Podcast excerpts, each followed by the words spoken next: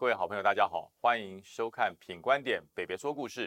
这个礼拜的故事很精彩，为什么呢？这个礼拜的故事可以从新竹市讲到台北市。我们先来说新竹市。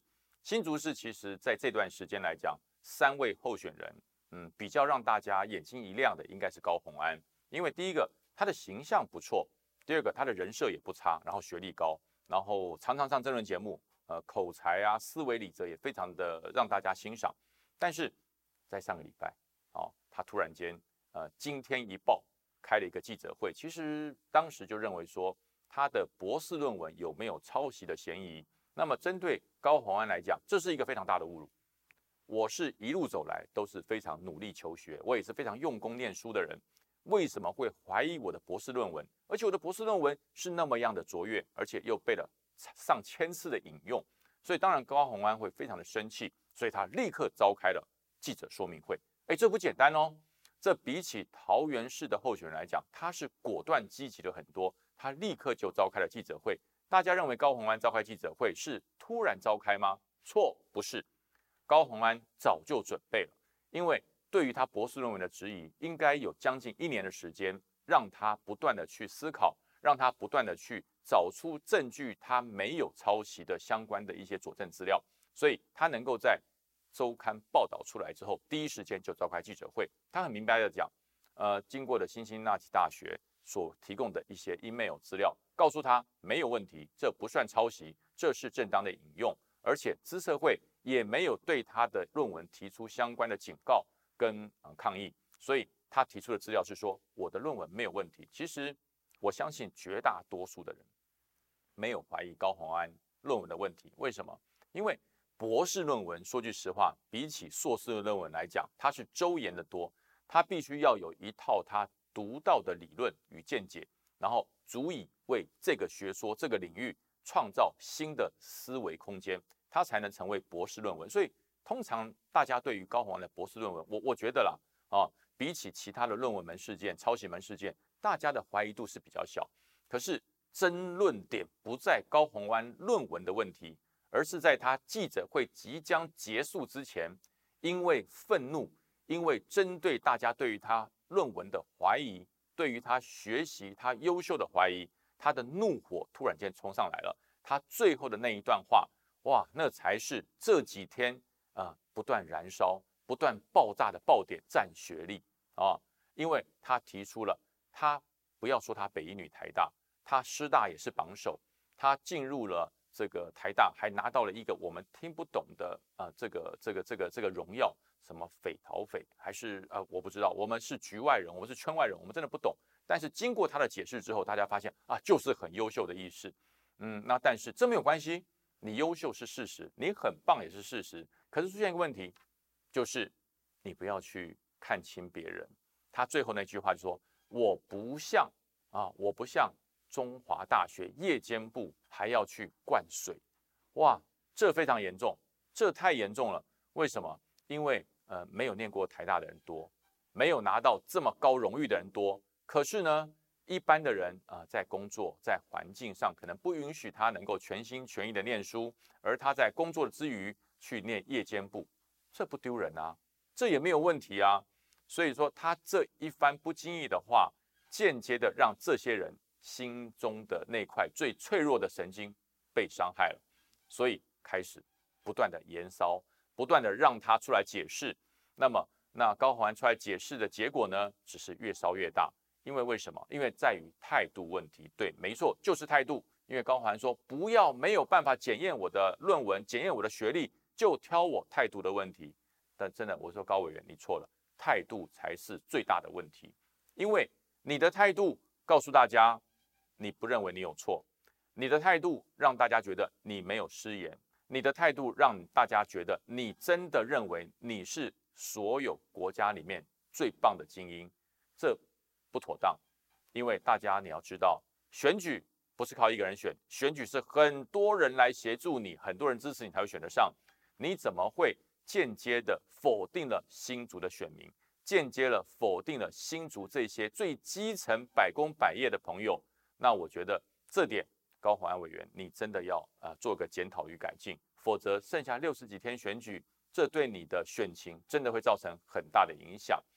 讲完了高鸿安，还有一个地方也很精彩。我讲从新竹到台北，台北市今年的民调看得懂的举手啊！我相信应该没有人看得懂，因为今年台北市的民调叫做什么？叫做多维宇宙民调。为什么？它不是一件事情的民调，一个民调有好多种答案。大家听过吗？我们最常听到什么？支持度。哎，三个候选人黄珊珊、蒋万安跟陈时中三个人支持度如何？到目前为止还是一样，三足鼎立，差不多。呃，民调公司就想出了，哎，我们来个看好度如何？所以他在问完你支持谁之后，通常还会再问你说，那么蒋万安、黄珊珊和陈时中三个候选人，你看好谁会当选？这叫看好度。哦呦，大家觉得那这看好度不等于？不就等于支持度吗？支持度就就等于看好度，哎，不等于，不等于，不一样。也就是说，我支持你，不见得我觉得你会当选，所以这就是看好度。所以说，看好度里面，大家突然间觉得，哎，我比较看好谁？我看好蒋万安哦，他可能会当选。所以几次下来，看好度蒋万安都很高。那除了看好度，除了支持度，还有什么？还有欣赏度。哎，这怪了吧？这绝了吧？对不对？这叫做多维宇宙的民调啊！选市长跟欣赏度有什么关系？对，也有关系啊，因为这样子会撞出不同的火花。所以大家觉得，哎，欣赏度，嗯，我比较欣赏陈时中，然后呃，我可是我是支持黄珊珊，哎，我是看好蒋万安，可是我个人是欣赏陈时中，这不是一件非常奇怪的事？对，这就是人，这就是自由民意，这就自由民意的表现。所以欣赏度、看好度跟支持度三个的。结果完全不一样，但是唯一让大家觉得还有一点交集的就是这三项的第三名都是黄珊珊，无论是支持度，无论是看好度，无论是欣赏度，黄珊珊都是位居第三名。但是呃呃支持度来讲，支持度目前来讲，蒋万安还是领先。那么看好度呢？呃，目前看好度居然是啊陈时中哎略胜一筹，但是呢欣赏度哎蒋万安又被大家欣赏。这这不是一个非常错综迷离的民调吗？还有一项民调，让大家可以在这次的雾里探花里面找到一盏明灯。那个民调叫什么？那个民调叫暗黑民调，叫做厌恶度。你最讨厌谁？哎，大家听过有这种民调哦。大家对于厌恶度最高的，大家猜是谁？大家猜是谁？对，没错，你想的是对的，就是陈时中。厌恶度民调里面第一名的是陈时中。他的厌恶度高达百分之四十五趴以上，就是有百分之四十五的人就是很讨厌他。蒋万安跟黄珊珊两个人的厌恶度加起来还没有超过百分之四十，所以大家觉得厌恶度准不准？我觉得厌恶度这个暗黑民调把前面的多维宇宙这个奇怪的民调支持度、欣赏度、看好度全部推翻了，就看厌恶度。黄珊珊跟蒋万安两个人的盘加起来是超过陈时中的，所以陈时中才会厌恶度超过百分之四十五，而。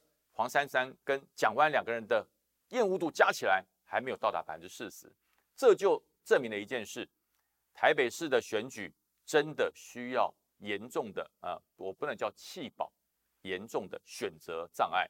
就是我如果在选前一天，我本来要支持黄珊珊的，我突然间改变去支持蒋万安啊，而且是分得很干净哦。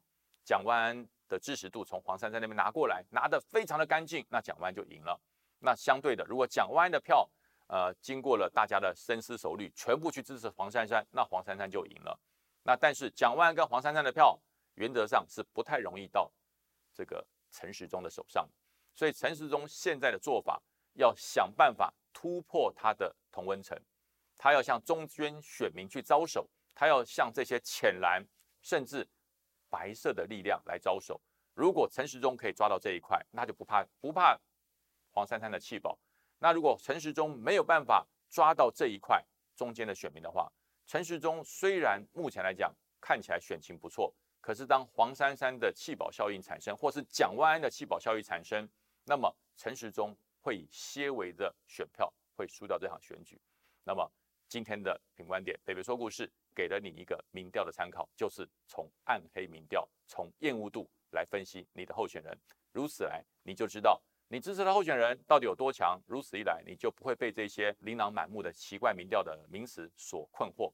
大家参考一下，剩下六十几天，大家加油，睁大眼睛，好好听政见，选出你心中最好的候选人，未来台北市会很棒哦。那么今天的故事到这边结束了，我们下个礼拜再见。别忘了订阅品观点，呃，收看北北说故事，更多的分析，更多的故事，你都可以尽收手机里面哦。下次再见，拜拜。